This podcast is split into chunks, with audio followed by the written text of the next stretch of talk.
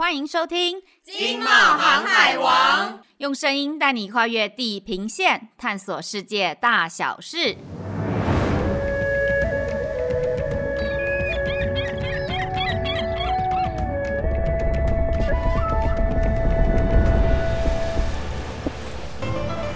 大家好，我是外贸协会市场处的 Amy。大家好，我是不住海边的海边海伦。今天是大年初二，很高兴经贸航海王可以在这边和大家分享经贸航海王今年度有趣的节目。那在此，我们先和大家拜年，祝大家虎年行大运。是的，祝大家新年快乐。为了让听众朋友多认识哈萨克，我们今天特别邀请到之前曾经派驻阿拉木图台湾贸易中心的孙金泉主任来参加我们这一期的节目。太棒了，就让我们欢迎孙主任。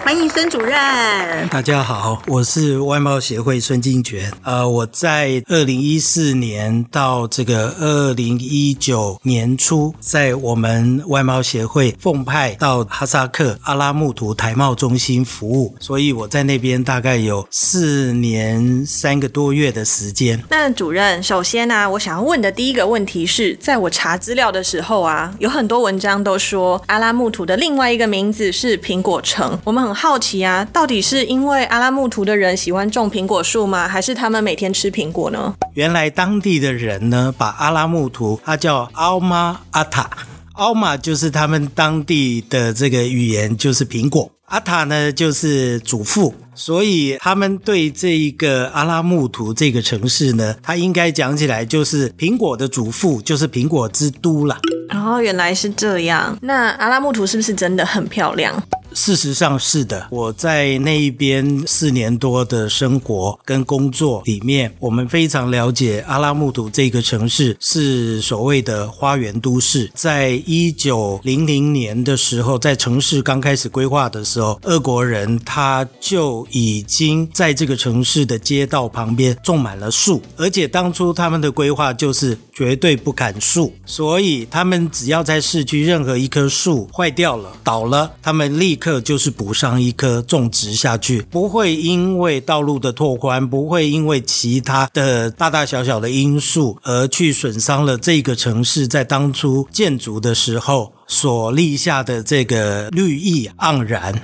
所以还有就是，它这个城市，它的这个街道，还有它里面的公园，所谓的公园，他们认为公园的标准跟我们，比如说我们台湾人认为公园的标准是非常不一致的。他们的公园应该是里面要有游乐场啊，哦，要有很多这些完善的设施、大型的设施，它才叫公园的。所以一个城市里面，它会有所谓的中央公园，它还会有青年公园，还会有儿童乐园不同的设施，那我要讲的是说，它在城市里面也有其他的很多的绿地。那所以这么多年来的发展，所以这个城市呢，造就了它非常美丽、非常绿意的城市的样貌。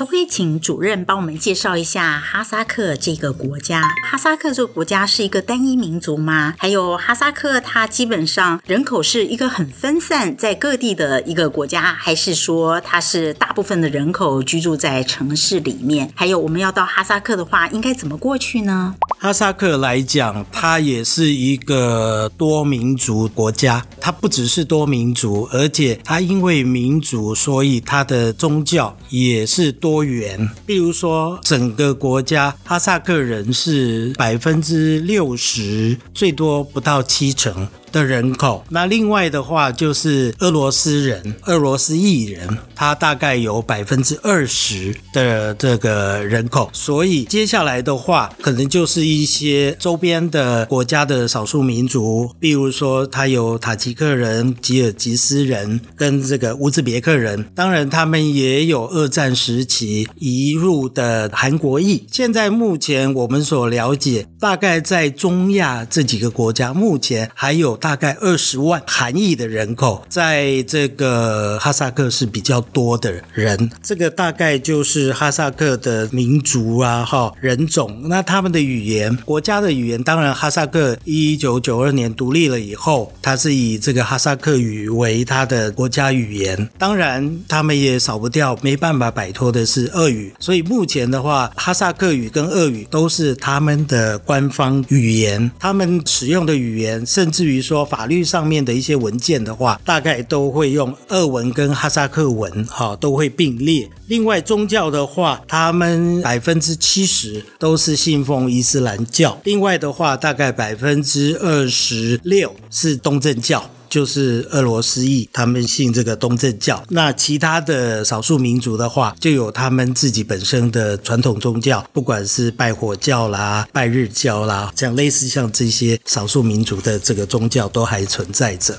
嗯，那我还想要知道，如果我到哈萨克啊，会需要注意什么吗？因为像是我们晚上啊，走在路上，会不会很危险？那边治安好不好？在哈萨克来讲，一般我们对不了解的城市，毕竟治安是我们最大的疑虑。其实第一个考量点，因为他们也是信奉伊斯兰教为主。那还有另外一个，就是说阿拉木图以前也是首都，也是文化、经济、金融的重。it. 所以他们的治安，他们做得非常好。就像我在那一边居住四年多，我曾经在他们的市区里面也住过。我就是为了要去体验他们当地人居住的环境。那整个环境非常好，甚至于我大概每一天都有一个习惯，是晚上会出去运动，走路一个多小时。我就是用一个四方形的方式。那我曾经晚一点出门，走到十点多，晚上十点多的时候，其实不管我是一个。男生，我是一个外国人，但是我走在路上，我看各种情形来讲，都还没有所谓的有那个治安的疑虑啦。比如说，他们在街道旁边，你也看不到任何的醉汉，也没有任何人会出来骚扰谁，反而是非常有秩序的行人走在行人的这个徒步道，然后车子开在这个车道上面。那其他的就是我在一开始讲的，它整个城市绿化非常好。啊、哦，所以整个是让我觉得是一个非常好的环境，所以治安总的来讲是还不错的。那我还很好奇的是，那边的物价还好吗？会比台湾贵很多吗？住饭店会不会很贵？他们的物价来讲，相对的是比我们台湾的物价应该是稍微便宜一些，因为他们很多东西都是靠进口，他们的农产品少数他们自己生产在南边。西南边比较接近乌兹别克的地方，他们有一些农产，还有就是在整个国土南边的城市外围会有一些蔬菜水果，就像阿拉木图，它是这个苹果城，的确，它以往来讲，它这个地方都是种苹果的，因为你看哦，一个山城，它就是有一些山地边坡什么，它种其他的不好种，但是它的苹果的种类呢是很原始的。在他们当地来讲，那个时候，比如说是在一九零零年当初在命名那时候，或者是他们的祖先的时候，那时候的这个苹果的产量应该没有那么丰富，但是也相对的很多。他们大概都是拿来生吃或做果酱，还有晒干了做果汁。那他们生吃的口感来讲，当地的原始种的那个苹果，其实对我们来讲，我们已经吃惯了富士苹果那种比较甜、比较脆。比较水分多，那他们当地的那个苹果，我们未必会喜欢吃。其实我在那边，我都一直想要告诉他们，我说你们如果要发展农业的话，种苹果，你们可以引进那个其他好吃的这个种，搞不好以后你们也可以成为苹果的这个输出的都市。哦，这个是题外话了哦。整个物价来讲，他们的物价跟我们台湾比较起来是相对的比较平稳。比较低廉，这个主要是整个用市场的机制，他们在运作啦。比如说，他们有的东西当然相对的会比较便宜。那进口产品来讲，好、哦，他们也依进口的策略，这个进口商他们会去定价的。那台湾我们商旅或者是观光的人士到了哈萨克，我想唯一可以提的比较明显的是他们的巧克力，他们的巧克力呢非常的可口，好吃，很纯。他们的制造技术，因为巧克力来讲，你的原料国际上大概原料都差不多，可以从哪边进口，但是它的制作技术，他们从苏联时代这个制糖厂啊，制糖的技术啊，都一直传承的，所以它的这些少数非常有名的品牌的巧克力，的确是物美价廉。我在服务的期间。常常有台湾的商人到了我的驻地，要走之前，我都建议他们多买一些巧克力糖，甚至于它的有一个巧克力粉，也相对的非常便宜、经济实惠。每天早上泡个牛奶，泡一点巧克力粉，其实是蛮好的。那一个巧克力的一个 bar，我们在台湾来讲，大概只有台币四五十块。那在台湾，当然本地来讲，你要吃个巧克力那个 bar 的话，没有一百块吃不到。那当然，这个是不同地方不同的价位啦，这个没有什么特别说可以去，只是说让你知道一下哈萨克他们相对的整个物价水准啦。是的，就我所知，确实有蛮多厂商朋友很想要看看你还有哪些市场是可以发展的。那我就帮他们问一下，请问哈萨克最强的产业有哪些？还有适不适合台湾去投资或者是发展呢？哈萨克的话，当然大家知道的就是石油天然气的产业，他们最好的产业，在全世界来讲也是尖端的产业。但是很可惜啦，因为我们台湾的这个厂商来讲，不管是中小企业或者是大企业，都很难去涉足这个石油天然气的产业。那也不会演，这个都要有所谓的政治上面的因素的这个加持，我们也才有机会。不是有时候钱是一个重要的问题，那另外一个问题可能需要其他的东风来帮忙。这样子的话，我们台湾的厂商比较少去涉猎这个石油天然气的开发。那另外的话就是所谓的炼油。那其实哈萨克本身就像我们印证了前面我们所说的，哈萨克他们这个国家它产油，但是它的油原油呢产出以后直接就运往国外去提炼。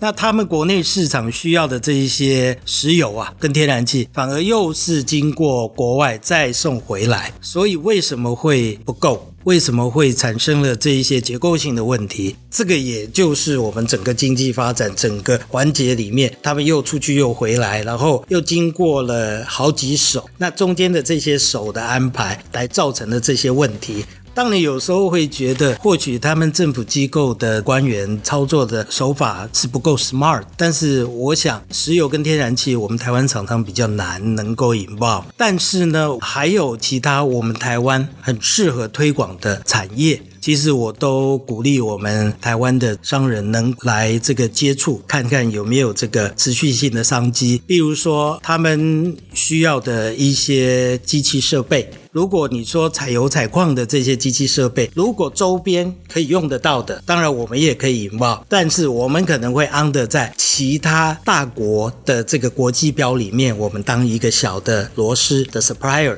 我讲的螺丝并不一定是这个产品，而是其他的相关的产品的 supplier。那不然的话，我们就是看这个国家它自己本身的需求。比如说，它有矿产很丰富，但是它如果采矿的机械里面，我们有没有一些可以帮忙的地方？另外的话，他们有食品，那食品机械我们也可以 involve，比如说制油的机械、食品包装的机械。还有，我们台湾有一些强项，其实是隐藏的，我们也可以来推广的。比如说，我们台湾的国际医疗，我们台湾的医疗技术在全世界都是赫赫有名的。那哈萨克的医疗环境承接旧苏联体系，一直到现在，因为他的年轻人不断的生出来，年纪大的人年纪也慢慢的长了，所以他们对医疗整体的需求慢慢会增大。那我们台湾在医疗技术，还有另外就是医疗的设施，其实这个都是一个很好开发的市场。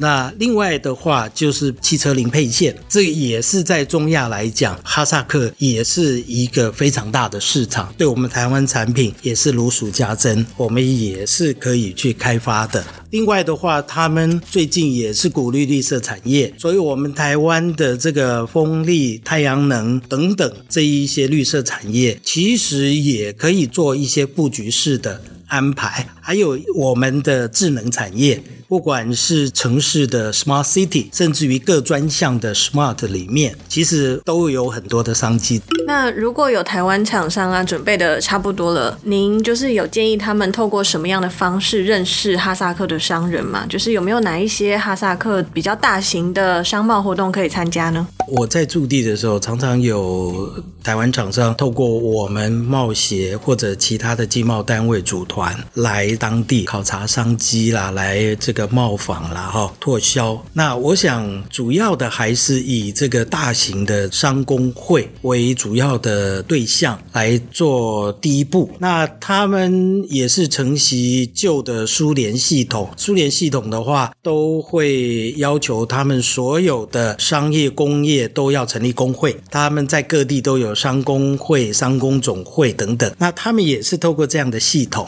在运作，但是呢，后来发现呢，太多。的工协会林立了，山头太多了，你没办法真正找到好的，所以他们国家其实也就发现了这个，所以他们把所有的这一些组织联合起来，成立了他们国家的每以每一个地区一个城市，成立了一个企业家工会，那它的简称叫 Atamaken。那它每一个城市，比如说阿拉木图，原来是最大的，它的商人最多。那后来它的首都是到了这个呢，说坦阿斯塔纳，这个总会就会移到这个首都去。但是其他各个省的省会的这一个企业家工会呢，都是它的分会。所以呢，我们可以从阿拉木图的这个分会先着手。就近。另外呢，我们可以跟他的在首都的这个总会，其实我们台贸中心在阿拉木图，我们都跟他们保持非常好的关系。所以，所有我们要来访的这一些脱销团哈，其他的这些相关的团体，我们都会透过他们来帮我们邀请一些他们好的这个 counterparts 来跟我们的厂商联系。我们也会有一个拜会的行程。这个是我会建议我们台湾的。厂商可以去跟他们接触的。另外一个的话，我们贸协在阿拉木图也设立了这个台贸中心，各位厂商也可以透过我们的台贸中心，成为各位进入中亚的一个跳板。这也就是我们设立台贸中心的目的。欢迎大家，只要到了这个中亚地区，都跟我们的台贸中心联络。我想我们一定会尽我们最大的努力，来帮大家能够联系的联系，然后能够解决大家在商旅上面或者各种发生的。一些问题，我们也可以就近帮忙，所以也可以透过我们外贸协会的组织的拓销团、访问团，甚至于其他的参展团等等。那刚好讲到这里，那个阿拉木图跟那个整个哈萨克来讲，它除了采矿的机器的展览，它是中亚地区最大的啊，而且产值大，而且贵。这个展览你要参展，费用很贵。其他的展览规模都相对的比较小。那我们台湾的这个厂商也可以试机挑一些比较代表性的，比如说汽车零配件啦，或者是电子的这一些展览，可以先进来。当然，大陆产品也是我们的竞争者，但是可以先来参展，借由参展，然后我们来安排拜会这些厂商。那一次来的话，我们至少这样子走完，对本地的市场会有一个初步的了解，也认识了一些人。接下来我们再来第二次，再来评估有没有后续需要再陆续开发的这个行程。台商如果说自己已经慢慢的能够认识一些人了，再经由这样子的关系建立，能够多了解它不同的产业、不同的形态的话，我想慢慢的由点到面的话，这个我们进入这个市场就是一个很好的策略。